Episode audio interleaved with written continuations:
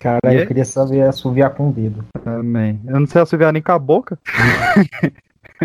Eu- é- ela. A Pan pensou falar. putaria. Ô, Pan. Uhum. Você sabe assoviar com os grandes lábios? Hum, Aí você tem que ver aqui de perto pra fazer sobre. Mas Faz, cara. Porra. Eita, porra. O quê? Você fica pegando no meu pé por um deslize que eu dei na vida. Não, não foi nem a, a respeito disso. por quê? O que, que você fez? O PX você assoviou na periquita da velho? Tem priquito que peida, isso aí assoviou. Ai, acho que o feijão não tá pronto. Essa risada, bicho.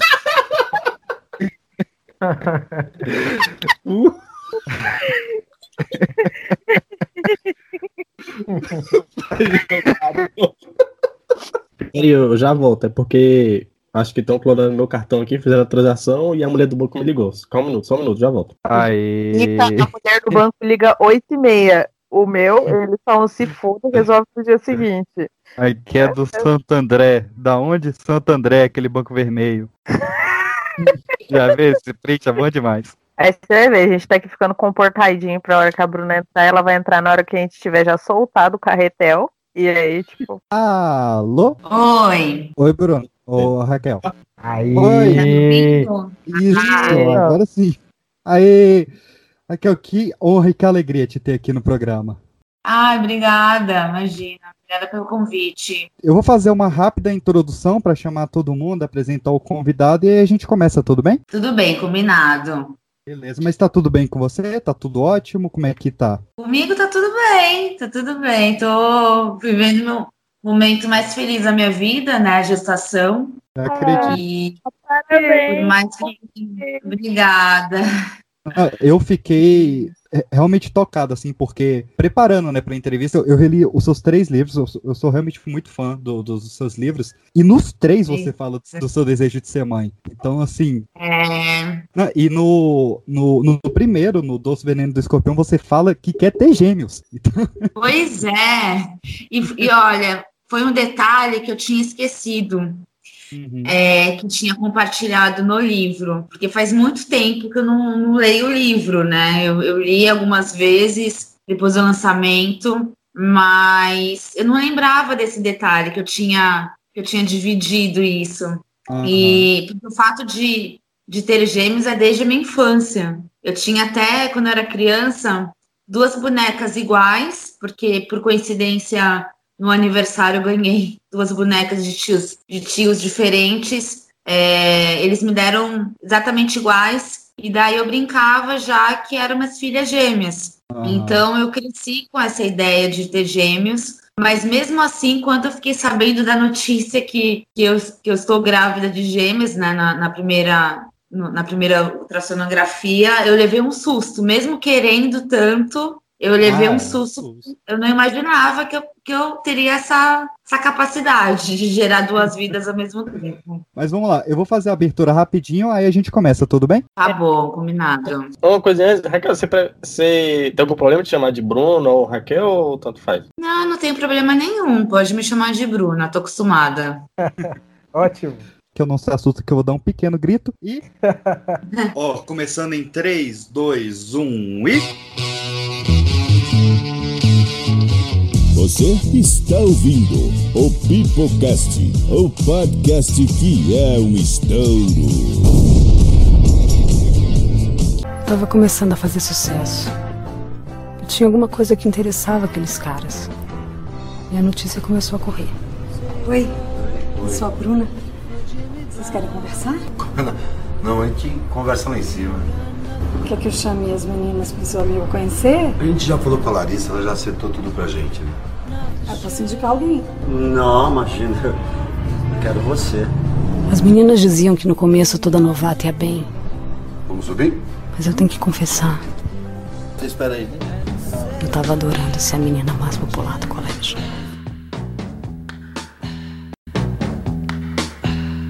Fala, do mal, está começando mais um Pipocast para toda a sua rede de rádio, Anchor, Spotify, iTunes, SoundCloud, Castbox ou qualquer plataforma de áudio que esteja nos ouvindo de forma legal e legal. E hoje, meus queridos, nós voltamos com o quadro que vocês tanto adoram, que vocês tanto pedem, que vocês tanto clamam em seu âmago. O Pipoca Entrevista, sempre com convidados escolhidos a dedo. Só a nata da nata especial. Pessoas que vocês pedem pra vir aqui, ou que a gente traz porque a gente quer mesmo, a gente não obedece vocês, a gente fala o que a gente quer. Sinto muito, mas é isso aí, a vida é isso aí. Então, meus queridos, eu não vou falar ainda, eu vou fazer um suspense, como se você não tivesse já lido no título do episódio quem tá, mas eu vou fazer um suspense mesmo assim. Começando por Kevin Balduino. Fala galerinha, aqui é Kevin Balduino e minha frase de hoje é uma pergunta para a Bruna. Bruna, afinal, tamanho importa? Que isso, cara? Caraca, já Ainda na minha bancada estamos aqui com Caio Fernando. E aí, galera, eu sou o Caio e eu atendo 24 horas, faço de tudo, só não surto. Abrir aqui a lista das nossas convidadas especiais que estarão dando a voz feminina. Nessa entrevista estamos aqui com Jaci Pereira. Fala galerinha, aqui é a Jace e sem frase nenhuma, apenas que esse episódio vai ser foda. E ainda como quiser. Fechando o time dos entrevistadores, estamos aqui com Pandemônio. Fala galerinha, aqui é a Pan e apesar do Caio ter roubado a minha frase, eu também não curto homem fedido. Então é isso, meus queridos. Você já deve ter percebido que está aqui entre nós, grande honra. Uma das maiores autoras dos maiores best-sellers nacionais, a personagem principal de um dos maiores filmes nacionais e talvez um dos maiores ícones brasileiros do século XXI. Que prazer estar aqui com Raquel Pacheco, a eterna Bruna Sofistinha. Oi, oi, gente. Obrigada pelo convite. É um prazer falar com vocês. Então é isso, meus queridos. Olha que maravilha vai ser esse episódio, especialmente para a semana do Dia dos Namorados. Vamos falar de várias formas de amor e saber tudo da gravidez que parou o Brasil no ano de 2021. Uma boa notícia, né? Num ano terrível como esse. Meu nome é Pedro PX e se a Bruna tem o doce veneno do escorpião, eu tenho a doce balança da Libra. Cara. Meu Deus. Eu esperava mais de você.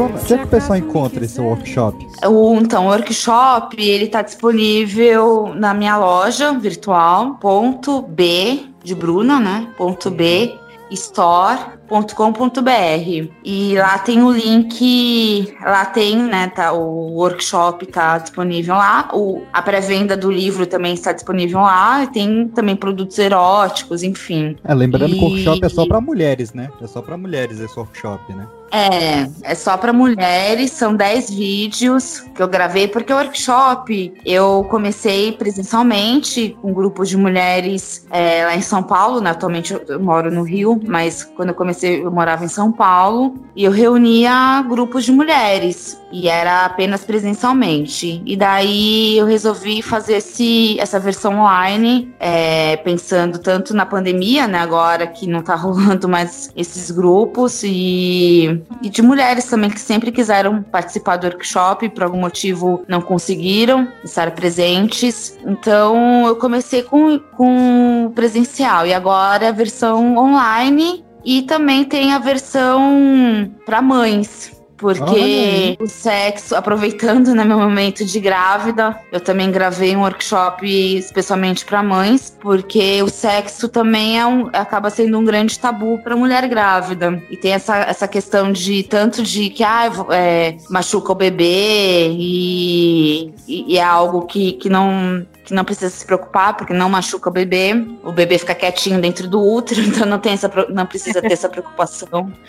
E também tem algo assim que eu sempre. E isso eu sempre ouvi, assim, principalmente no- nesses grupos no, no workshop presencial, de mulheres que, que estavam grávidas ou que eram. Que já, que já são mães, assim, que, aconte que é muito normal acontecer. Quando a mulher se torna mãe, ela acaba, mesmo sem querer, tendo alguns bloqueios. Então, assim, a mulher, ela acaba sendo, levando essa questão assim, ah, agora sou mãe, então não posso mais pedir pro, pra que meu marido, é, sei lá, por exemplo, me chame de puta na cama, ou que me, ou fazer sexo anal, porque isso é, acaba acaba certas coisas acabam se tornando feias, sabe? A pessoa era gostava tanto de praticar e aí só porque se tornaram mães acaba tendo esse, esse, esse tabu, assim, esse preconceito de que não podem mais. Então, nesse meu workshop especial para mães, eu, eu, eu falo justamente sobre isso e de posições também, né? Porque querendo ou não muda muda bastante a vida sexual e é difícil fazer sexo, acaba sendo difícil fazer sexo por conta dos incômodos, né? Que da, Sim, Então a melancia na frente, né? Aí...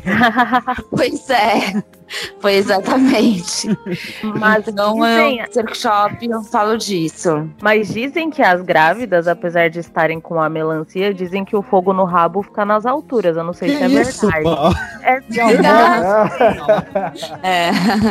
É real. É por gente. causa dos hormônios. Estão ficando grávidas, então elas vivem comentando o quanto que, tipo, o tesão fica nas alturas. Eu não sei se é verdade que é, né? Eu sou mãe de gato, então eu não posso. Mãe de gata. Dá fogo no rabo, seu mãe de gato. Não, mas isso acontece mesmo por, por conta dos hormônios, né? São os hormônios é, explodindo dentro da gente, mas ao mesmo tempo que, que o tesão realmente aumenta, daí os incômodos a- acabam atrapalhando um pouco. O desejo não, não muda, não. E, e até para muitas mulheres acaba até aumentando mesmo.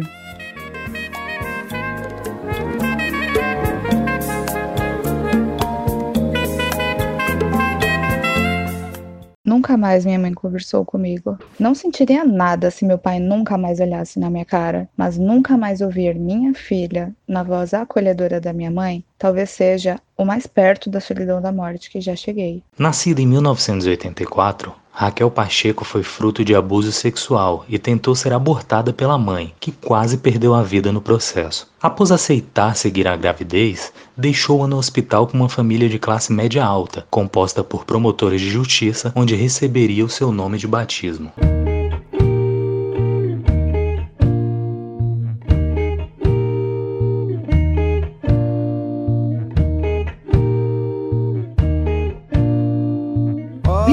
Várias dessas facetas que a gente teve o prazer de conhecer em todos esses anos, né, desde que você apareceu na mídia ali em 2005, uma das que mais me chamou a atenção foi a de escritora mesmo, porque eu também sou escritor, né, apesar de eu ter este corpo maravilhoso, eu nunca fui garoto de programa, a gente se vai mais como escritor mesmo. Por escolha sua não foi, né?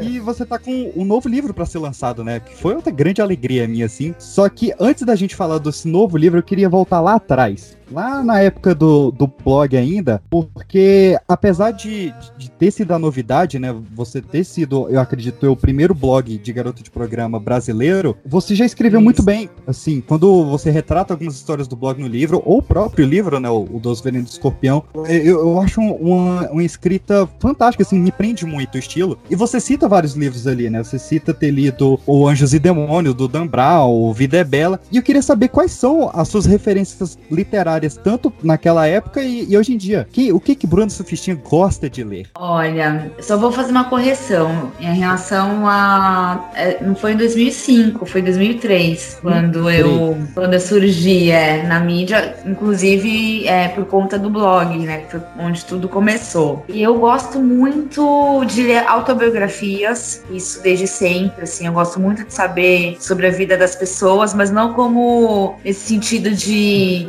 de fofoca, sabe? Eu gosto realmente de ler sobre a história de vida da pessoa, não o que ela tá fazendo hoje em, hoje em dia, o que, que ela faz ou deixa de fazer. A autobiografia sempre foi, assim, a principal leitura, assim, que eu gosto e, e isso, pessoas bem aleatórias, sabe? Independente, eu, eu entro na livraria, hoje não mais, né? Mas, assim, é, mas eu sempre gostei de ir em livraria e direto na sessão de, de biografias e autobiografias, assim. No Brasil, assim, eu sempre gostei de Jorge Amado, que eu acho que até comentei no, no meu primeiro livro, que na época da escola eu, eu, como assim como a maioria das pessoas, foi obrigada a ler, né? Jorge Amado. Eu, mas eu sempre gostei muito. E assim, eu- na verdade, eu não tenho uma preferência, além de autobiografia, assim. Eu não... É que nem filme. Se me perguntar qual é o estilo de filme que eu gosto, que eu gosto mais, eu não sei dizer porque eu gosto de todos. Assim. É bom. E Aí é bom livro, demais. E livro, eu, eu também, eu vou muito assim, por indicação, por influência de pessoas que, que comentam, ah, esse livro é muito bom, eu vou lá e vou conferir se realmente é muito bom ou não. É isso, quem gosta de tudo nunca fica com fome. Entendedores entenderão. É, verdade. verdade. Você nunca passa a vontade de assistir nada. Você vai lá e assiste, curte e aproveita do mesmo jeito, né? Verdade, Bob Esponja, American Pie, tá tudo. Algumas decepções com alguns títulos, mas tudo bem, né? ô, ô, Bruna, qual foi o melhor mimo que você já recebeu de algum cliente, um admirador, admirador seu? Nossa, melhor mimo. Eu recebia, eu recebia muitas flores, assim, na, na época que eu fazia programa. Mas eram flores, assim, geralmente no dia seguinte, com, um um cartãozinho agradecendo pelo Ou momento pedir que eu passei. desculpas também. Não. só eu, só eu, desculpa. Desculpa. Eu já recebi muitos pedidos de desculpas, mas foi foi por mensagem. E na época, né, porque é o que eu digo, eu fui puta raiz. Na minha época, eu comecei, a, a internet era era mato ainda, então não existia tanta tecnologia. A, a comunicação com os clientes era, era muito difícil, assim. É, eu me comunicava por SMS, porque eles não não ligavam, é, eles, eles, assim, não eram todos que podiam ligar, né, que, que podiam falar, no caso, para marcar um cliente, então me mandavam SMS, não existia WhatsApp, era MSN na época, mas não eram todos que, que queriam ficar adicionando garotas de programa, né, para se comunicar. E então SMS era a principal forma de, de comunicação com eles, assim. E eu recebia, principalmente na época do blog, porque eu era muito sincera no- nos relatos, assim, quando eu comentava sobre os programas. E eu recebia muitas mensagens, assim, tipo, pedindo desculpa, ah, eu não imaginava que tinha sido tão ruim pra você. Somente quando era realmente muito ruim. Aí, sabe, quando é muito ruim, a gente não consegue nem disfarçar. Por mais que a gente queira disfarçar, a gente não consegue. Acontecia isso comigo. Então, quando era muito ruim, eu, eu não conseguia fingir que tava bom. Aí o cliente ia embora sabendo que tinha sido péssimo pra mim. Nossa senhora. Mas, é, mas muitas vezes eu consegui disfarçar. Só que no blog eu era sincerona. E daí vinham os pedidos de, de desculpa depois, no dia seguinte, por SMS. E esses voltavam pra compensar depois, falando, "Não, agora eu vou fazer um bom serviço. Não, isso não acontecia, não. Não. Infelizmente não aconteceu. É que, Rafael, meninos não entendem que a nossa habilidade de fingir só vai até a página 2, tem um limite, né? Tipo, não dá, né? Tem É. coisa que, que É. faz enganar, né? Não dá. Fazia programa, até fingia, mas depois, quando eu parei, eu não, nenhuma mulher é obrigada a fingir nada. Tá certo. Você já chegou a dar tipo, tem alguma dica, ó, você pode melhorar nisso aqui, viu? Você pode fazer tal coisa. Você já chegou a fazer, falar isso com algum cliente? Coach, coach Olha aí, cama. no Instagram, arraste para cima. Você tem que mudar o seu Ah. mindset na, na cama. Ah, eu cheguei a ensinar, assim, algumas coisas. Tanto, assim, porque eu tive muitos clientes que eram curiosos, então, no sentido de, de querer realizar alguma fantasia, mas eles nunca tinham, nunca tinham tido a experiência eu acabava sendo a, a primeira vez deles, né? Então eu era, eu meio que, que ensinava, falava rapidinho antes, né? Tipo um passo a passo, assim, workshop rápido. Tutorial. É, tutorial. Exatamente. Como que tinha que ser. Do tipo, eu era muito. Eu fui muito Bruno, né? Muitas, teve muitos dias que eu era mais Bruno do que Bruna. Então, homens que me procuravam para fazer o papel passivo deles. E daí o Bruno entrava em ação. Eu e o meu, meu pinto de borracha. Como que, que, que foi pra você esse choque de, de ser Bruno pela primeira vez, assim? Foi uma experiência, assim, muito diferente, porque eu não imaginava que a busca por um Bruno era tão grande, assim, entre os homens héteros. Eu achava que, que homem que gostava, que gosta de pau, é, era muito bem resolvido e se relacionava com homens, né? E, e não, e que não procurassem isso numa mulher. Então, assim, eu fiquei muito surpresa e foi e eu a minha primeira experiência como Bruno foi, acho que no terceiro ou quarto dia que eu, que eu estava me prostituindo. Então foi muito Sim, foi muito rápido. Eu até passei vergonha, porque eu, eu lembro que eu cheguei no quarto e daí o cliente virou e falou assim: Bruna, eu, eu preciso de um consolo. Busca os consolos pra mim. E eu achava, eu nunca tinha ouvido falar nessa palavra consolo. Eu achava que fosse Eu já um consolo. Né? Tipo, Um abraço. é, o homem vai desabafar e eu vou ter que consolar, né? Eu aqui dar um abraço. eu- E daí eu fui buscar a tal maleta dos consolos. E quando eu cheguei no quarto, tinha várias opções. Assim, de tamanhos, né? Tudo quanto é tipo de tamanho, de grossura. E ele, ele escolheu justamente o maior que tinha. Uma lata de Pringles. Uma lata de Pringles. E daí eu fui meio na, na, na intuição, assim, né? Porque eu nunca tinha, eu não, não tinha tido nem tempo de perguntar para as minhas colegas para que elas me ensinassem como que, eu- o que, que eu tinha que fazer. Daí, mas assim, foi muito fácil, assim, porque ele, ele percebeu, né, que era a minha primeira experiência como Bruno, então ele já foi logo ficando de quatro, já meio que me dando uns toques, assim, de como que tinha que ser. E, e acabou sendo uma experiência diferente, assim, bastante diferente, que eu não, não imaginava que eu fosse passar por isso. E, e depois dele, tantos outros é, me procuraram para ser Bruno. E realmente é algo muito normal, e a maioria era homem casado, com mulher, ó, é, hétero, né? Casado com mulher, pai de família. Então, assim, é, é, não existe um estereótipo, na verdade, assim, é, os homens, quando, quando buscam nessa fantasia, é, não tem não tem como a gente imaginar, não tem como olhar pro hétero e falar, nossa, esse aí gosta de, de ser passivo de vez em quando aí com, com uma garota de programa. Nem não hoje tem você como. consegue ver o cara e, e falar, ih, esse aí, esse aí, esse aí curte um Bruno.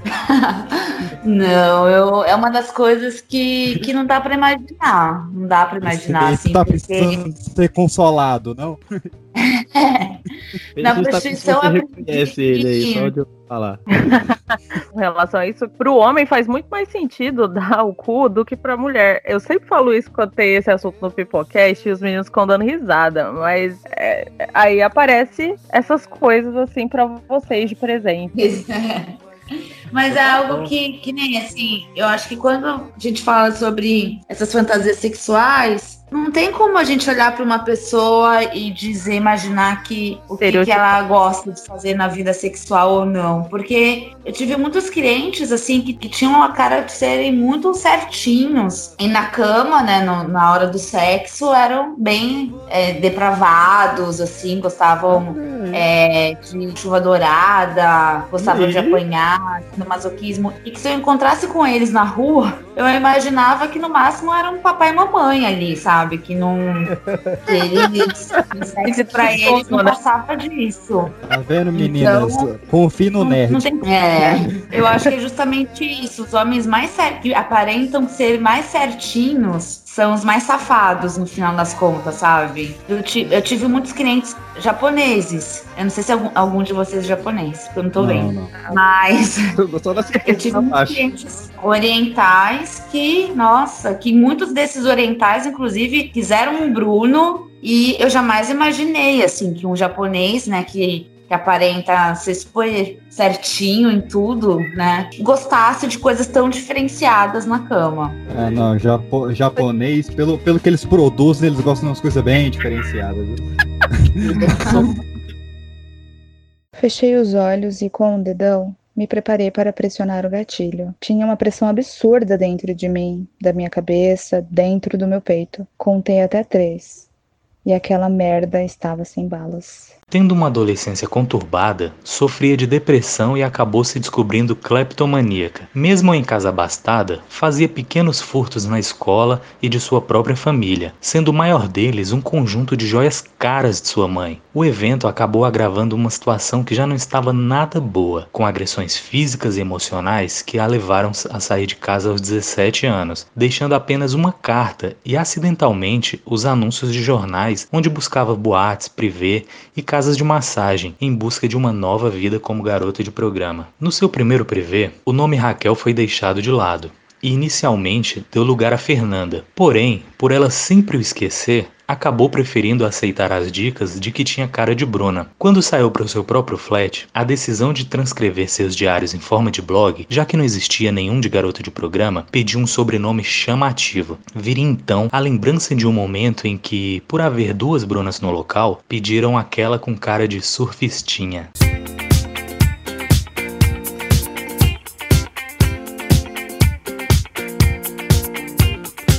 Pegando o gancho nisso, quais foram os outros casos assim mais bizarros que você se lembra é, e que hoje você acha engraçado, Raquel? Então, teve um caso assim que eu nunca vou me esquecer que não chega, eu não acho engraçado, que até hoje eu tento entender na verdade, mas que me marcou demais. Foi um cliente que ele tinha um desejo muito é, complexo de ético total. Ele tinha um desejo muito carnal, gigante pela mãe dele. E ele, na primeira vez que ele, sa ele saiu comigo duas vezes. Na primeira vez, ele me disse que ele ia fingir que tava comendo a mãe. Ele falou bem assim: olha, eu vou fingir que eu tô comendo minha mãe. É E isso, cidadão.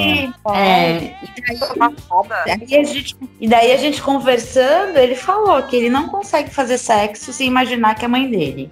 E na segunda vez, ele já foi mais além disso, assim. Ele me fez uma proposta em dinheiro para que eu ligasse pra mãe dele e a convencesse de fazer sexo com ele. É, não. Aí não. Aí pulou Eu falei, é, e eu falei pra ele que jamais eu faria isso por dinheiro nenhum, por dinheiro nenhum. E, e ele insistiu até, e na época, eu não lembro exatamente o valor, mas era muito dinheiro. Era assim, tipo, eu cobrava 200 reais e ele me ofereceu 5 mil reais. Pô, Só e- pra- início dos anos 2000 isso. Isso aí foi em 2003. Olha, não, era muita E, grana. é, e daí eu falei pra ele que não, assim, jamais. E foi um dos casos mais marcantes pra mim. E tive também um cliente que eu- eu acho engraçado. Daí eu acho engraçado, eu- mas assim, eu dou risada, mas com respeito, porque eu sei que tem muitos homens que também têm esse, esse fetiche, então não julgo.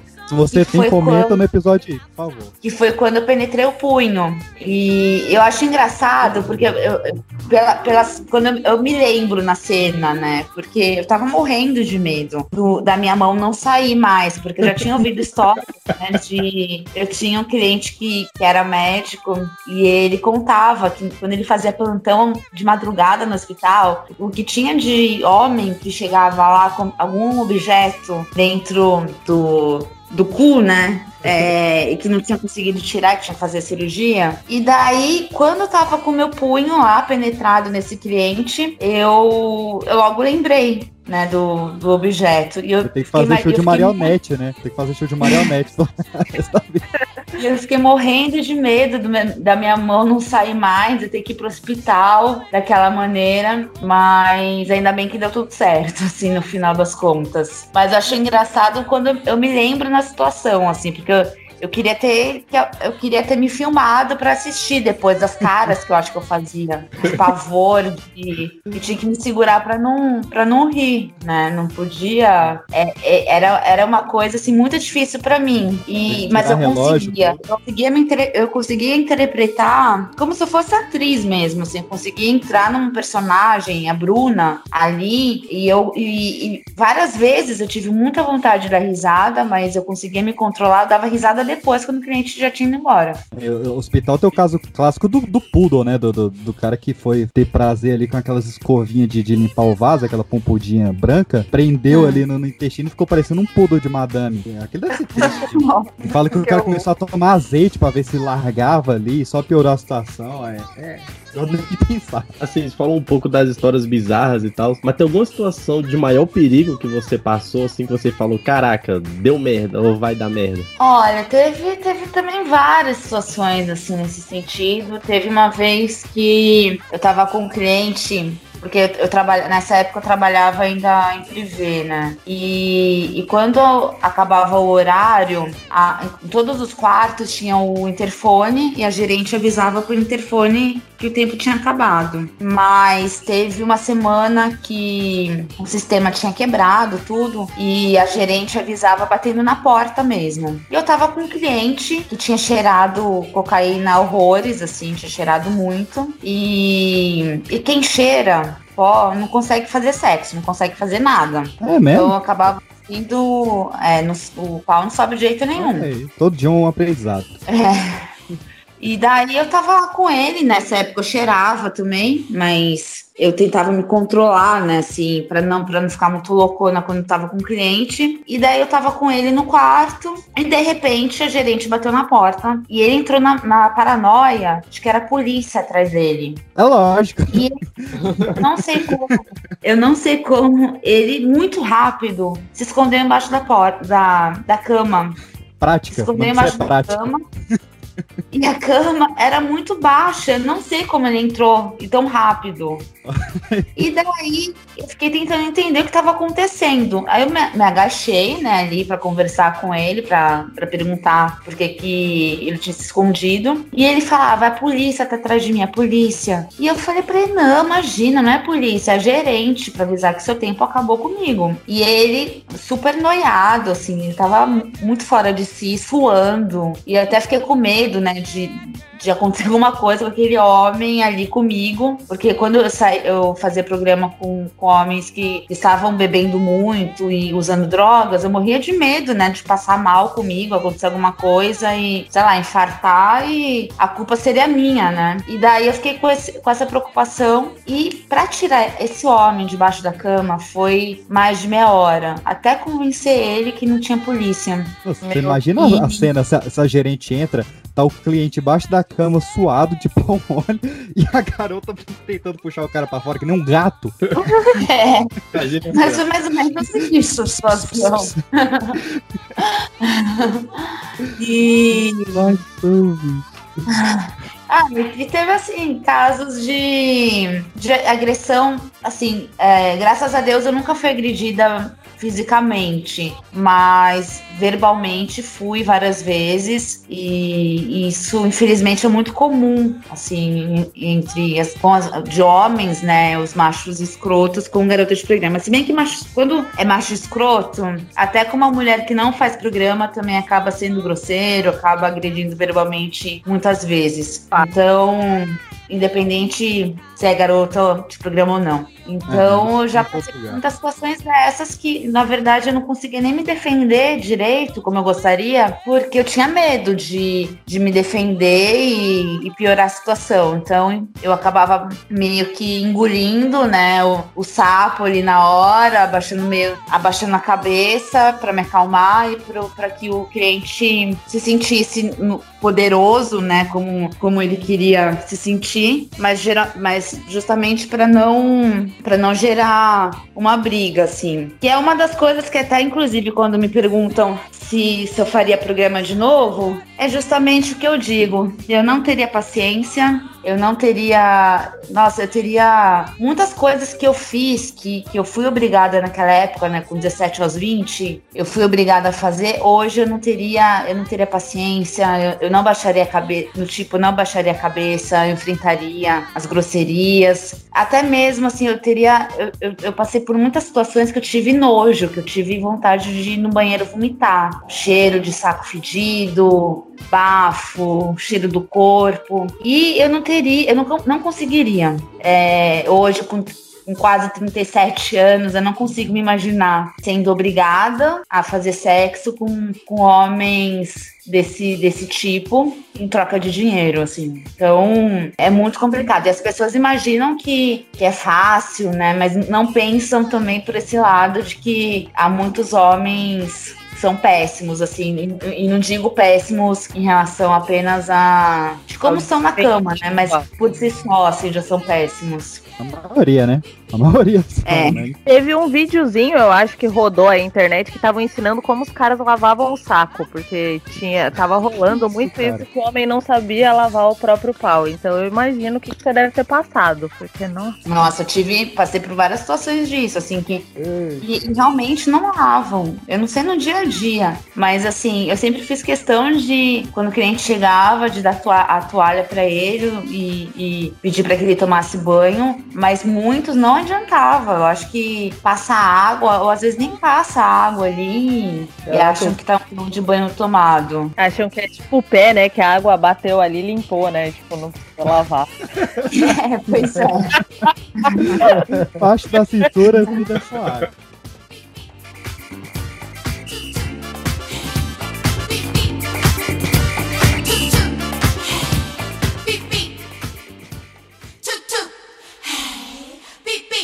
Para mim, todas as prostitutas de São Paulo estavam na Augusta. Eu já havia passado por lá muitas vezes, inclusive com meus pais. Olha lá aquelas putas, alguém comentava. Como é que uma mulher chega nesse ponto? Eu pensava. Para mim, só tinha putas ali, naquela rua suja, feia. Ou então elas viviam naquelas casinhas velhas, caindo aos pedaços, com mulheres muito maquiadas, penduradas nas janelas, chamando os homens que passam pela rua. Lá dentro, bastava elas abrirem as pernas e esperarem um cliente gozar. Pronto. A tal vida fácil. Garota de programa seria assim também? Não pelos anúncios de jornal. Você, menina de 18 a 25 anos, atenda executivos ganhando no mínimo mil reais por semana. Ainda no flat, uma ligação misteriosa mudaria sua vida. Pedro Doria, um jornalista que estava escrevendo uma matéria sobre prostituição, acabou encontrando o blog de Bruna Surfistinha e decidiu entrevistá-la. Mesmo ela achando que não passava de um tarado fingindo ser um jornalista, realizou e acabou tendo um princípio de sua fama meteórica. Dali, seriam poucos dias até ela aparecer no Super Pop, no Pânico e até mesmo no Jô Soares. A aparição no Jô Soares marcou de forma bastante negativa a vida de Bruna e de seu ex-marido. Sendo revelado que ela estava em um relacionamento com um ex-cliente, a câmera acabou revelando a sua identidade ao mundo, iniciando um inferno na vida de Raquel por conta da mídia e da ex-mulher do suposto Pedro. O ápice deste embate veio assim como o auge da carreira de Bruna, com o livro Depois do Escorpião, de Samantha Moraes, tentava criar uma falsa história que vilanizava Bruna na relação, mas vendeu apenas 4 mil cópias, contra os 250 mil de O Doce Veneno do Escorpião.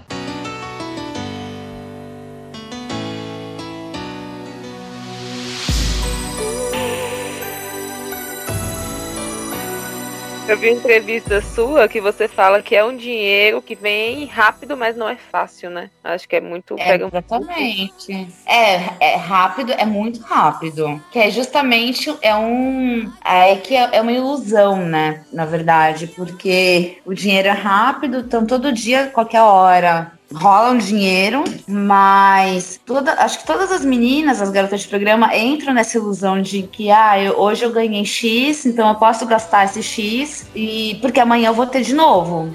Então, por isso que tem muitas meninas que acabam não conseguindo guardar, administrar bem o dinheiro que ganham, justamente por isso, porque é muito rápido e isso acaba atrapalhando é, isso, né? A administração, assim, para guardar o dinheiro, assim. Mais fácil mesmo, assim, não, não é. Tá longe de ser fácil. Até mesmo porque eu acho que se fosse fácil, acho que todas as mulheres e os homens também, né? Tipo, todo mundo se prostituiria se fosse fácil. É, não, ia ser o, ro- ia ser o novo Uber. O Uber Eats tá diferente. Teve uma história sua sobre um cliente que você achou que ia dar um tiro. Ah, tem. Então, eu era, eu era muito in- ingênua, né, em todos os sentidos, assim, porque eu saí da casa dos meus pais, fui direto pro puteiro já, logo de cara, assim, e só que eu, eu não, não sabia nada. Assim, até mesmo experiência sexual, eu só tinha feito sexo com um ex-namoradinho, meu primeiro namoradinho, e a experiência era praticamente zero. Tudo que eu aprendi foi já na prostituição, na prática. E tinha termo, assim, eu- não, não saía. Eu fumava maconha quando eu era adolescente. Na maioria das vezes eu tava sozinha, eu, eu me escondia no, no meu quarto, tudo. E tinha gírias, assim, que eu desconhecia, como é o caso do tiro. E daí eu cheguei no quarto com, com o cliente e a primeira frase que ele falou foi: Ah, eu vou ali no banheiro que eu vou dar um tiro. Eu vi isso. Eu peguei, eu tava, eu tava tirando a roupa, começando a tirar a roupa. E ele foi pro banheiro. Eu só sei que eu abri a porta do quarto e saí correndo. Do jeito que eu tava. Fui direto pra sala. Eu desesperada. Eu fui direto pra sala, onde, pro, pro quartinho, né? Uma sala onde as meninas ficavam. E eu fui pra lá e eu, eu cheguei lá branca, branca, branca, de, de nervosa. E daí as meninas, assim, o que aconteceu, Bruna? E eu, eu, eu gritei, ele vai dar um tiro, vai dar um tiro. e daí No elas banheiro. começaram a rir. E eu não entendi porque elas estavam rindo. Porque que elas estavam calmas rindo. E daí uma que falou: Não, mas tiro não é o que você tá pensando. O tiro, aí me explicou, né? Que é o cheirar cocaína, não sei o que e tal. E, mas assim, eu levei um susto quando ele me falou isso. E aí eu voltei pro quarto. E foi muito engraçado, porque eu voltei pro quarto e daí ele já tinha dado o tiro dele. Só que ele tava com uma cara assim, tipo, o que que aconteceu? Sabe aquela- aquele meme, o que tá acontecendo? Ele tava, ele tava muito com aquela cara do o que que tá acontecendo, né? O que que eu fiz que você fugiu assim? Eu contei pra ele. Ele, eu, ele sentou na cama e ele, cho- ele riu muito, assim, riu muito. E quando você voltou, E... tava mais branca, você ou a cara dele? Ah, Tem que ter cuidado se um, um cara te abordasse na rua e fala, passa o dinheiro, eu te dou um tiro, você vai falar, uai, você vai me. Mas meninas me contaram que é outra história esse negócio de tiro.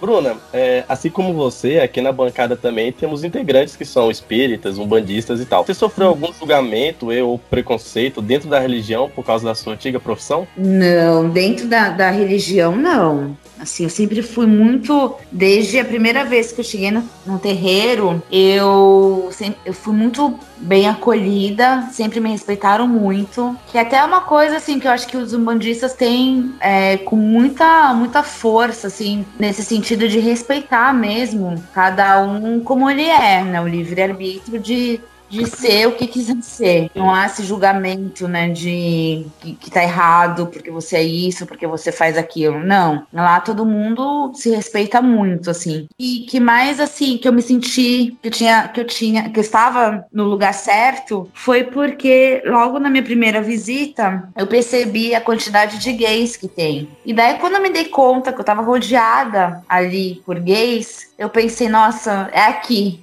Esse lugar mesmo, é essa religião, é aqui onde eu quero estar. Então, foi quando eu me senti à vontade, assim. E lá dentro, não. Assim, é claro que às vezes rola muitos olhares, né? Assim, as pessoas ficam curiosas, mas não de, nesse sentido, com o julgamento em relação a mim, assim. Muito menos, assim, com as pessoas que fazem parte, assim, da, dos médiums, né? Às vezes rola os olhares, mas em relação às pessoas que vão pra pra frequentar. É, a religião de estar todo mundo de branco é a mais colorida. Olha que bonito. É essa reflexão aí fica pra você, querido ouvinte. Eu vou postar no meu Twitter agora, obrigado. Isso foi, isso foi bonito. É, eu achei bonito também. Então, Bruna, muitas vezes é você contando, seja em programa, em entrevista, até nos livros, é a respeito do seu primeiro programa. Mas a gente não tem relatos do seu último programa. Aí eu queria saber de você, como é que foi, se foi simbólico, o que, que você achou, você, como você chegou à conclusão, se você sabia que era o seu último programa, como é que foi essa questão? Eu sabia que era o último e o cliente também sabia. Isso foi em 2005, porque eu já comecei em 2005 sabendo que seria o último ano. Mas, na minha cabeça, eu tinha planejado de parar em dezembro. Sim, é, seria um pouco, uma semana antes de, de acabar o ano, eu, eu, eu pararia. Só que eu comecei a me- a, me sentir muito, cada vez mais incomodada, assim, porque eu já tinha colocado na cabeça que eu já não tava mais sentindo literalmente prazer, assim, que eu tava fazendo, eu já tava cansada emocionalmente, fisicamente, já não tava mais. Eu acho que eu já tinha feito de tudo que eu tinha vontade de fazer. Então, mais, mais nada era novidade pra mim e acabou virando uma, uma obrigação diária, assim, ter que, ter que fazer programa, assim. Eu, e daí eu já tava me relacionando, né, com meu ex-marido, porque a gente se conheceu em 2005, em junho de 2005. Então, quando a gente começou a se relacionar, houve um peso muito grande para que eu, eu sentisse ainda mais vontade de parar de fazer programa. Enfim, aí chegou em outubro, que é o mesmo do meu aniversário, Tamo junto. e eu coloquei na cabeça que eu pararia de fazer programa um dia antes do meu aniversário, porque eu queria, seria meu presente.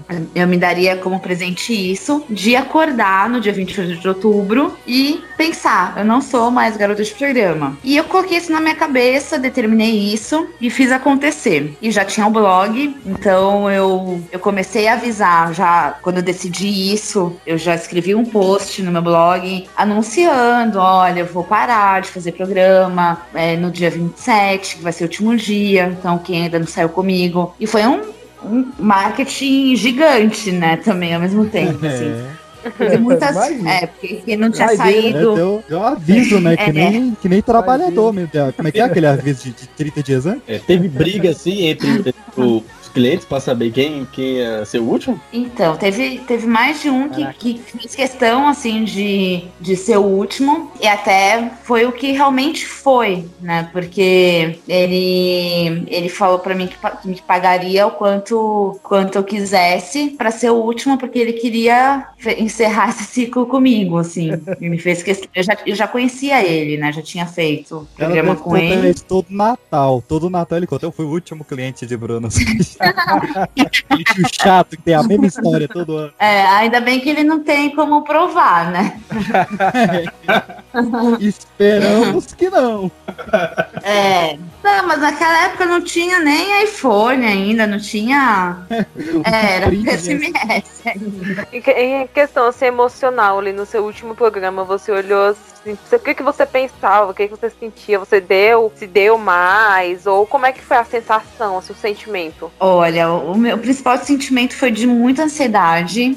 Porque eu queria que acabasse muito logo, assim, muito rápido. E ele, além dele querer ser o último, ele fechou três horas. Então foi o programa mais longo. É, literalmente, na prática e na teoria também. É, eu nunca tinha ficado três horas seguidas, assim, com o mesmo cliente. E ele fechou três horas e era noite. Então foi das sete até as dez da noite. E quando ele chegou, eu já tava super ansiosa, até mesmo porque antes, né, eu já tinha planejado como seria depois. O meu ex-marido, ele tinha falado pra mim, olha, quando acabar esse programa, a gente vai sair pra comemorar, a gente vai jantar, tá? E vamos comemorar. E você conseguiu cumprir, né, com o prazo que você você se deu, tal, e enfim, vamos sair pra comemorar. Então eu comecei muito ansiosa e a gente acabou conversando muito. Ele foi muito querido, assim, porque na verdade, a gente conversou mais do que fez sexo. A nossa despedida, assim, ele, ele até falou: ah, eu, eu quis me despedir de você.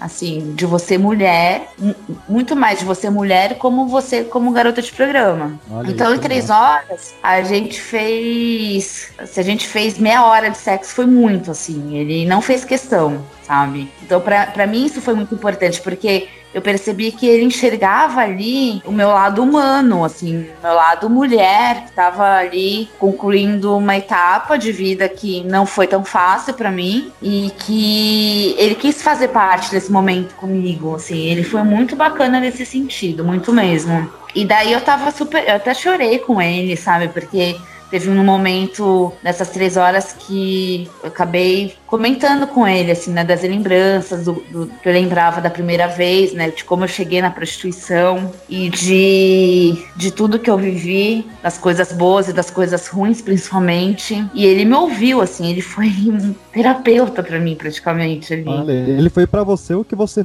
foi pra vários, né? É, então, exatamente. E foi muito louco, porque a gente não manteve contato, acabou ali. Ele nunca mais me procurou, né? Assim, é, até mesmo não teria como, porque eu joguei fora o meu chip, o chip que eu usava pra pra me comunicar com os clientes.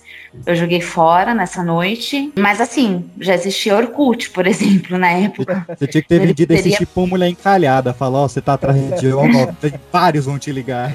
É só loucura.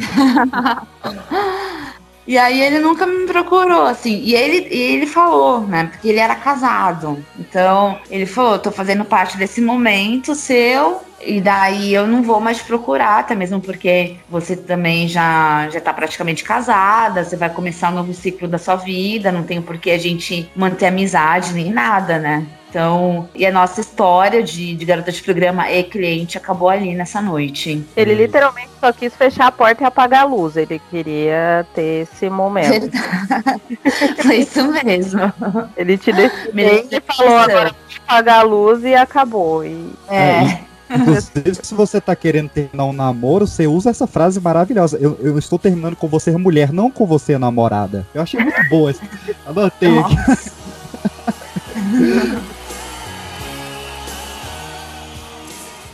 Nas semanas anteriores à minha fuga, quando já estava decidido a sair de casa, comprei jornais para ver os classificados e cabulei aulas para visitar muitos desses lugares. Boates, privês, casas de massagem.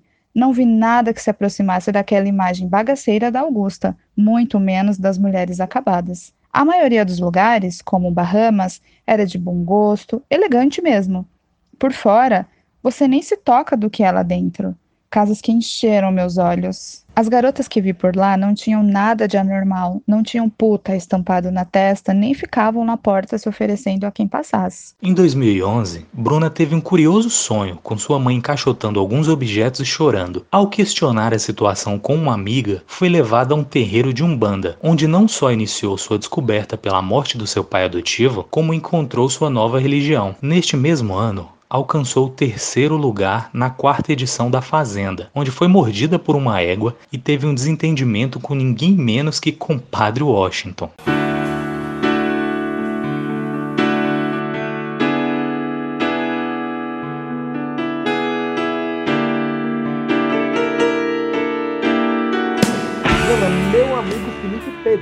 Ele pediu pra você mandar um abraço pra ele. Ele disse que é seu fã, já leu seus livros e ele disse que admira muito sua trajetória. E a minha pergunta Ah. pra você, a minha pergunta para você é: qual foi o seu maior desafio que você enfrentou depois que você alcançou a fama? Bom, mandar um beijo então pro Felipe, obrigada pelo carinho.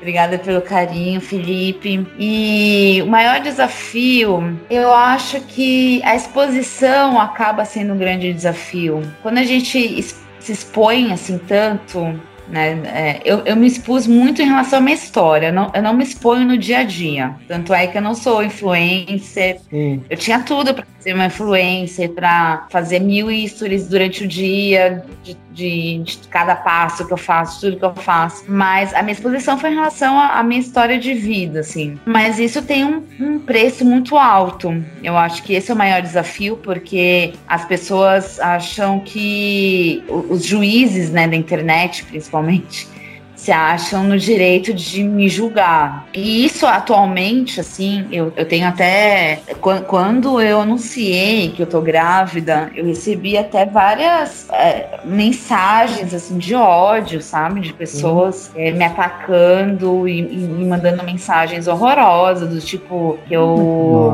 Aí não. é, ah, teve, teve um cara que falou, ah, mas. Cara, isso, é triste, de verdade. É. Nossa senhora. É, teve várias pessoas. Eu- eu- o que eu acho mais triste, na verdade, nesse caso, é porque tem muitas mulheres que, me que estão me criticando, que estão me mandando mensagem dizendo: ai, mas, mas você não merece ser mãe. Ai, mas Imagina. aqui, dessas crianças. E, e mulheres falando É escrevendo mais isso pra mulheres que homens, no caso, então? É, tem sido muitas mulheres, assim. É, eu acabei me tornando, me tornando alvo, né? E há um tempo atrás, eu escrevi no, no- no meu Twitter, eu coloquei assim, é, há umas duas semanas atrás, o meu único desejo de grávida está sendo fora Bolsonaro. E eu escrevi isso. Mas eu escrevi assim, por escrever sem imaginar, né, que poderia acontecer. Então, as pessoas, além de tudo, estão aproveitando, os bolsonaristas estão aproveitando essa minha frase, nesse meu tweet, para justamente me atacar. Então, eu, o- te respondendo, hoje, um dia, eu tô, eu tô passando pelo meu maior desafio, que é justamente receber essas mensagens, esses, esses ataques de, de ódio, e tanto por mulheres como por bolsonaristas enfim. Então eu tô vivendo meu maior desafio, eu digo, porque quando, quando me, xingam, né, assim, me xingam não, mas quando, é, de, porque tem muitas pessoas que ainda estão presas no meu passado na prostituição. Então tem muitas pessoas que me xingam, que, que falam, ah, porque você é puta, e não sei o quê. Isso não me incomoda. Eu sou muito bem resolvida em relação a, ao fato de ter sido prostituta, enfim. Isso não me incomoda. Mas o que me incomoda é justamente quando, quando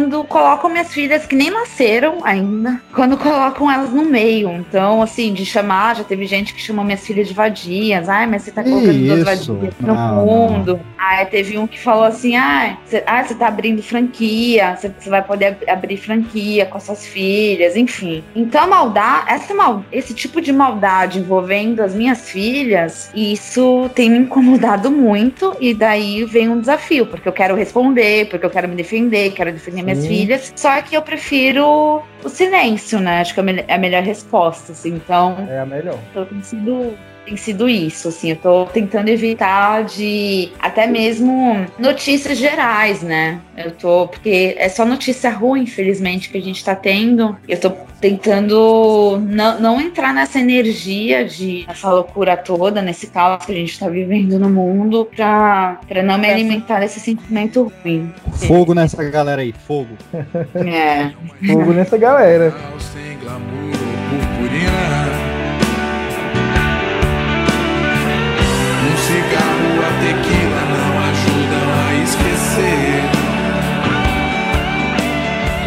A consciência que não pode. Tia, como é que tá aí? Demora muito ainda? Não, tá, tá dentro. Nossa, o negócio tá osso aqui hoje, hein? Nossa, já foi melhor isso aqui. É. Ô tia, que senha que tá? Senha 22. Aí, ficar sem trabalhar hoje. É, falaram que a mina que tá aí, ó. Quente. Falaram que ela é quente. Eu vejo a hora. Opa. O único problema é que essa fila só faz aumentar, né? Aí pode mandar o próximo. Hoje eu não vou dar, vou distribuir.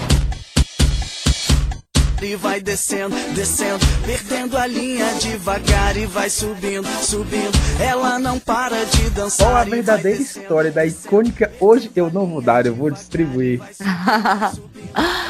Ai, é bem o que tá no filme mesmo, porque na, na, naquela época lá do Vintão, eu tinha, tinha realmente aquela filhinha de, de homens, e nessa época eu tava muito louca, assim, eu tava, eu tinha tido uma recaída com drogas e tudo, e foi uma frase que foi muito, foi muito natural e surgiu muito do nada, e quando eu contei ela pro, pro diretor, pro pessoal da, da produção, eles piraram, falaram, não, tem que ter essa frase no filme. Só que a gente não imaginou que fosse pegar tanto, né? Assim, é, o que eu, é a frase que eu mais ouço. É essa, já não vou dar, eu vou distribuir.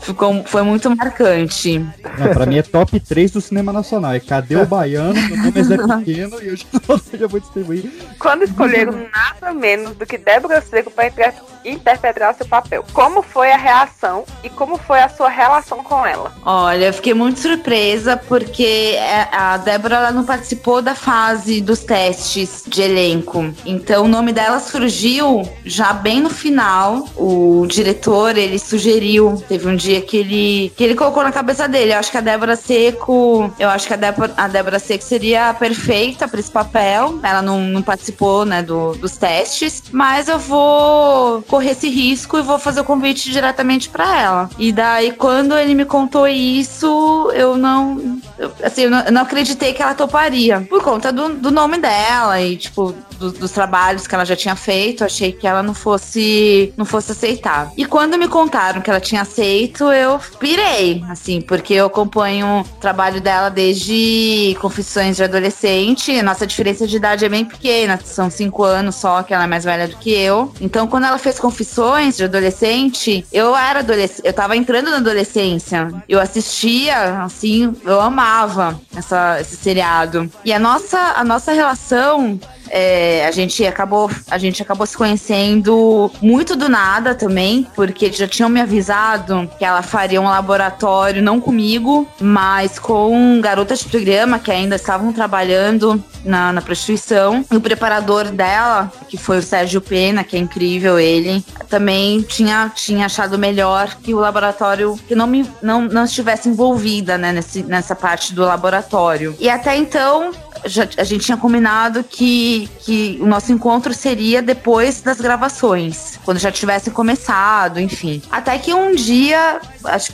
nunca vou me esquecer, que foi numa terça-feira, até o dia eu lembro. Foi uma terça-feira, me ligaram da, produtor, da produção e falou: Olha, a Débora tá aqui em São Paulo e ela quer muito te conhecer. E a gente conversou aqui. Eu acho que vai ser, vai ser bom esse encontro entre vocês agora, antes da, da, da gente começar a gravar. E daí, aí, aí perguntou, né? Se você pode, se tem algum compromisso. Mesmo se eu tivesse algum compromisso, eu teria desmarcado na hora. E daí eu fui ao encontro dela, a gente ficou horas conversando. E, e ela foi uma fofa comigo, assim. A gente foi um encontro, assim, muito, muito emocionante, porque eu já comecei a imaginar ela me interpretando e, e ela teve um carinho muito grande pela minha história, por mim, assim, desde, desde o comecinho do, da, das, da nossa conversa pessoalmente. Então foi, foi muito especial para mim, assim. E, e depois eu acabei participando é, dos bastidores, né? Da,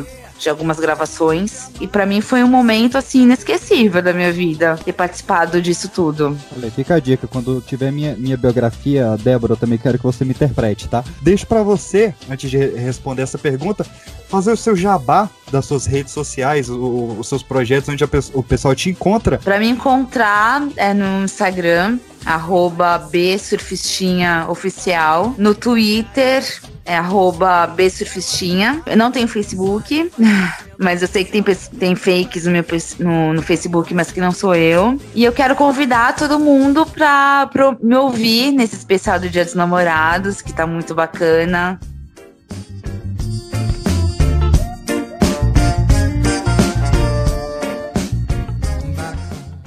O privê da Alameda Franca, nos Jardins, foi a minha escolha. Eu não sabia fazer nada, nem tinha experiência ou segundo grau completo. Para sair de casa, teria que pagar para ver e ganhar os tais mil reais pelo que fizesse. O preconceito foi embora e eu disse: vou ter que ser isso. E confesso, fantasiei muito com a possibilidade de ter vários homens e comecei a gostar da ideia. Afinal, só tinha transado seis vezes, de modo bem mecânico, e nunca tinha visto um filme pornô na minha vida. Ia ser a chance de descobrir até onde o sexo podia me levar. O primeiro sonho de Raquel estava realizado. Havia alcançado sua independência financeira com os livros, uma marca de sex shop, consultoria e até mesmo uma carreira como DJ. Seu reconhecimento alcançou até mesmo o New York Times, com a matéria Aquela que controla seu corpo pode irritar seus compatriotas. Sua história se estendeu a um dos filmes mais assistidos da história em 2010 e uma série de quatro temporadas em 2016. No ano de 2021,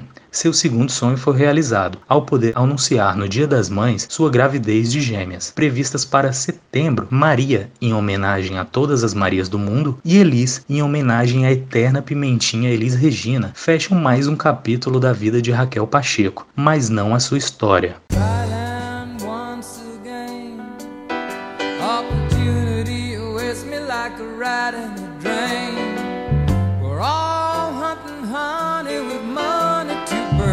Pra gente coroar essa parte da Raquel escritora, é, a gente teve muito ali com o que aprendi com o Bruno Surfistinha, a gente teve o Na Cama com o Bruno Surfistinha, que também foi um tapa, assim, né, no bom sentido, claro, foi um livro praticamente didático e que faltava mesmo no mercado brasileiro, e agora tá vindo um novo, né, Bruno, sua autobiografia dos 35 anos, que falando em simbolismo, eu não sei se foi proposital, mas eu acho muito simbólico ela tá, tá sendo dos seus 35 anos, porque é oficialmente você tendo mais tempo de vida fora da casa dos seus pais do que você teve lá, né? Que, que são 18 anos fora e 17 lá. Não sei se eu tô fazendo as contas certas, alguém me ajuda aqui. Mas eu achei um simbolismo bem legal. E o que, que a gente pode esperar desse novo livro? Que eu já comprei na pré-venda e eu quero uma, uma dedicatória bem legal. pode deixar, pode deixar. Obrigada por ter comprado. E esse livro, para mim, é tem um significado muito forte, é muito importante porque Eu comecei a escrever ele em 2017 e foi num momento muito difícil assim da minha vida. Foi eu tava com depressão, então foi quando eu comecei a escrever, até mesmo há duas semanas atrás, quando eu tava relendo, né, o que eu já já, já havia escrito. Dá para sentir o quanto que eu tava deprimida, mas dá para sentir, eu, eu, pelo menos sinto que ali havia ainda muita força assim, para que eu continuasse e não desistisse, né, de, de dar mais uma chance para a vida, assim. E então eu comecei a escrever em 2017, já abrindo meu coração. O Doce Veneno do Escorpião, eu nunca fui muito feliz com ele, na verdade, com o resultado dele, porque ele ele foi muito comercial. Quando a produto, a, a editora me procurou na época para publicar ele, é, eu fazia programa ainda, foi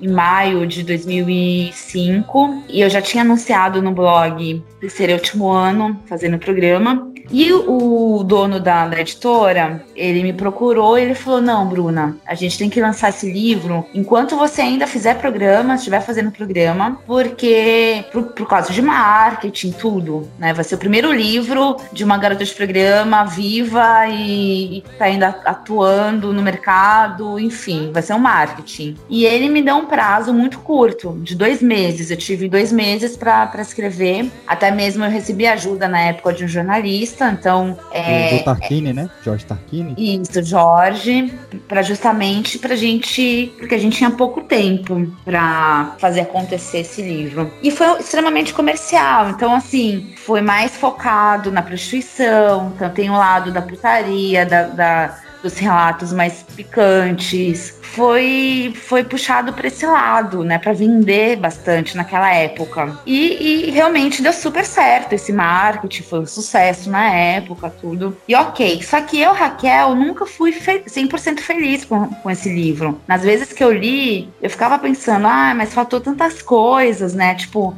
a, a, na parte da infância, porque a minha infância foi muito marcante. Então, e no livro não fala tanto da minha infância, não fala tanto da, da minha adolescência. Tem muitas coisas que eu, pelo menos, acaba ficando vazio, assim, porque eu, eu é óbvio, né? Porque eu, eu conheço a minha história, eu sei o que eu vivi na infância e na adolescência. Talvez um leitor não, não, não, sinta esse vazio que ficou, né? Um vácuo, assim. Então foi muito resumido. E eu fiquei, e esses anos todos, assim, eu, eu fiquei com isso na cabeça. Um dia eu preciso sentar e escrever a minha história, escrever eu mesma, sem ajuda de ninguém, porque eu tenho essa capacidade, não preciso de outra pessoa para fazer isso. E preciso sentar e fazer acontecer, escrever a, da minha maneira, da minha visão, tudo que eu passei desde que eu cheguei nesse né? E foi isso que aconteceu. Então, em 2017, eu no auge de um, de um ciclo depressivo e com aquela questão toda, os conflitos internos que quem é, tem depressão sente de o que vai ser da minha vida, de toda essa confusão que acontece dentro da gente, eu, eu sentei para escrever. Então eu comecei desde o início mesmo, assim, da, da, minha infância, das lembranças. Então tem muita coisa assim que eu, que eu mexi, que eu cutuquei, que eu, coisas que. lembranças que, que eu não queria, que por muitas vezes eu acabei fugindo até, até mesmo nas minhas sessões de terapia, eu acabava deixando no, no bem escondido dentro de mim, justamente para não querer cutucar, porque todo mundo carrega dores que, que precisam ser curadas em algum momento da vida, que a vida exige isso da gente, que a gente cure as nossas dores, mas a gente acaba fugindo desse momento. E foi o que aconteceu comigo. E escrever esse livro, essa autobiografia que eu vou lançar já agora em julho, foi justamente esse momento meu, totalmente sozinha, com o computador, deprimida e colocando tudo para fora, assim, todas as minhas dores, as lembranças e tanto da infância como como depois com a, com a adolescência. Então, até mesmo para quem leu o primeiro livro, Doce Veneno, e vai ler esse próximo, que vai ser o último, né? Assim, vai ser para encerrar realmente esse ciclo né, de, de livro, assim, vai sentir toda a diferença e talvez vai entender muito mais a minha história, a minha decisão de ter saído da casa dos meus pais, de ter me prostituído. Eu, eu terminei de escrever ele em 2019. Foram dois anos escrevendo, porque também não era todo dia. Eu escrevia Eu escrevi muito, assim, é, em 2017, mas aí em 2018 eu, eu fiquei meses sem escrever. Ah, e, e transcrevi também muitos textos que eu escrevi quando eu era garota de programa. Que teve vários momentos que, que eu escrevia no caderno mesmo, que eu não tinha computador e escrevi no caderno mesmo. E eu guardei esses cadernos, então eu acabei transcrevendo vários textos daquela época. E é muito profundo, assim, se tornou um trabalho muito profundo para mim. Eu terminei em 2019 e eu eu ia lançar no ano passado, mas é por conta da pandemia, não rolou. Eu acabei engavetando, eu ia lançar esse ano de qualquer maneira. Mas já tava assim, já tava o livro já tava fechado. Já tinha o último, já tinha o capítulo final ali, desfecho. Até que o, esse ano começou e eu fiquei sabendo da minha gravidez, é que eu demorei muito tempo pra contar, né, pra revelar. É, contei no Dia das Mães. Mas eu fiquei sabendo no dia 17 de janeiro, bem no comecinho do ano. E quando eu soube, daí eu pensei, bom, ainda bem que eu não lancei esse livro no ano passado, porque óbvio que eu quero que o desfecho agora seja a minha gravidez, a, o meu, a realização do meu sonho na maternidade. A minha intenção até era era continuar escrevendo ainda, assim, aproveitando os primeiros meses de vida das minhas filhas já nascidas, enfim. Mas aí eu, eu decidi encerrar com uma carta, um é, último capítulo, é uma carta que eu escrevo para elas. E daí quem quiser quem quiser continuar, né, lendo, eu vou criar um, eu vou voltar a ser blogueira nos velhos tempos. Olha aí. Mas legal. um blog. Então, assim, quem, quem lê o livro, aí no finalzinho tá, tá escrito. Quem, quem quiser acompanhar ainda a minha vida como escritora, pode acompanhar daí no blog. Eu tô Então. ansiosíssimo já. Agora você aumentou a pressão de um cardíaco aqui, que você não tem ideia. Você, tá com, você pode vir aqui, o- tá aberto o Pipocast pra você divulgar, tá? Lógico, Tá lógico. bom, obrigada. E, e esse livro tá muito especial mesmo, assim, pra mim. Eu não sei como que vai ser a repercussão, porque tem, tem situações que são bem polêmicas até, que, que as pessoas nem imaginam que eu passei nesses, nesses últimos anos. Mas tá muito especial e, e é independente, assim, editora, Uhum. porque, pra quem não sabe, editora fica com uma porcentagem gigante, assim. Sei é, bem, sei muito bem. é, sabe? né? Então, é muito difícil. É, direitos autorais hoje em dia é muito difícil. Então, eu resolvi fazer, publicar de maneira independente mesmo, assim. E dar direitos Investimento. autorais só uma parada que a sua vida é foda, né? é triste. É, né? e aí, ainda mais com a pirataria, né, e tudo mais, aí fica mais difícil ainda. Então, e a editora fica com uma porcentagem. Eu, eu sempre, desde o primeiro relatório, assim, quando. Porque a editora me manda, é muito transparente, me manda um relatório, só que eu fico sabendo o quanto que, elas, o quanto que eles ganham. E, e é triste pensar É que a triste. porcentagem é, é ridícula. Meus queridos, eu queria vocês uma salva de urras e palmas para essa maravilhosa mulher que nos atendeu durante o festinho. Raquel Ah, obrigada. Raquel, Foi muito bom pra mim também. Bruna, você é muito legal, Bruna. Bruna, você é obrigada. Vamos vamos tomar um. Espera ela ter, a- ter as meninas aí, ó. Viu, Bruna? Quando você quiser, você for lançar o blog, quiser vir aqui pra poder divulgar pra galera, tá aberto o canal, viu? Não, tá intimada, tá Ah, intimada. obrigada. Verdade, Vou pode querer vir. sim. E, e venha contar várias histórias da Maria e da Elis, que eu vou adorar ouvir também, e te contar vários dos meus Ah. filhos, que vai ser incrível. E já fica aqui um beijão pras duas, pra você e pra todo mundo aí que merecem demais. Verdade. Obrigada. Nada, que elas venham com muita saúde, que você tenha paciência pra superar esse tanto de ataque, esse tanto de gente babaca que fica falando besteira, mas sucesso pra você, você é maravilhosa, velho. Não, ela tá preparadíssima. Essa mulher foi psicóloga, atriz e professora como poucas pessoas no mundo. Então ela tá preparadíssima aí pra ser a, as mais incríveis que tem. Raquel, vou deixar Ai, você. obrigada, Não- gente. Não queria mais, vou. E, ó, e realmente, eu tô esperando uma dedicatória muito especial no meu livro. Inclusive, Tá vou- bom, pode deixar. assim como você dava nota nos programas, você devia dar nota na- nos entrevistadores que você, você dá. Você devia dar uma nota pra mim. Soares, foi. Agora, pipoca de pedra, maravilhosa. Ai, muito bom.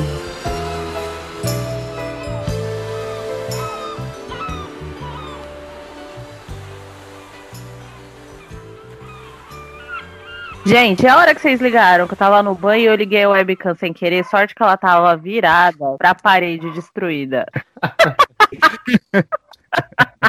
Você gosta de linguiça de porco? Gosto. Tá bem. Tomou banho já faz duas. Não saiu o áudio do desgraçado, não saiu o áudio. Ai, que otário. Saiu não? Não. Fala de novo que eu edito. Vai, vamos lá, vou fingir que eu não ouvi. Vai. Ai. Mano, você gosta de linguiça de porco? Gosto. Que isso? Eu tomo banho faz duas semanas. Cortou de novo, cara. Eu, Ah, não, já perdeu a graça.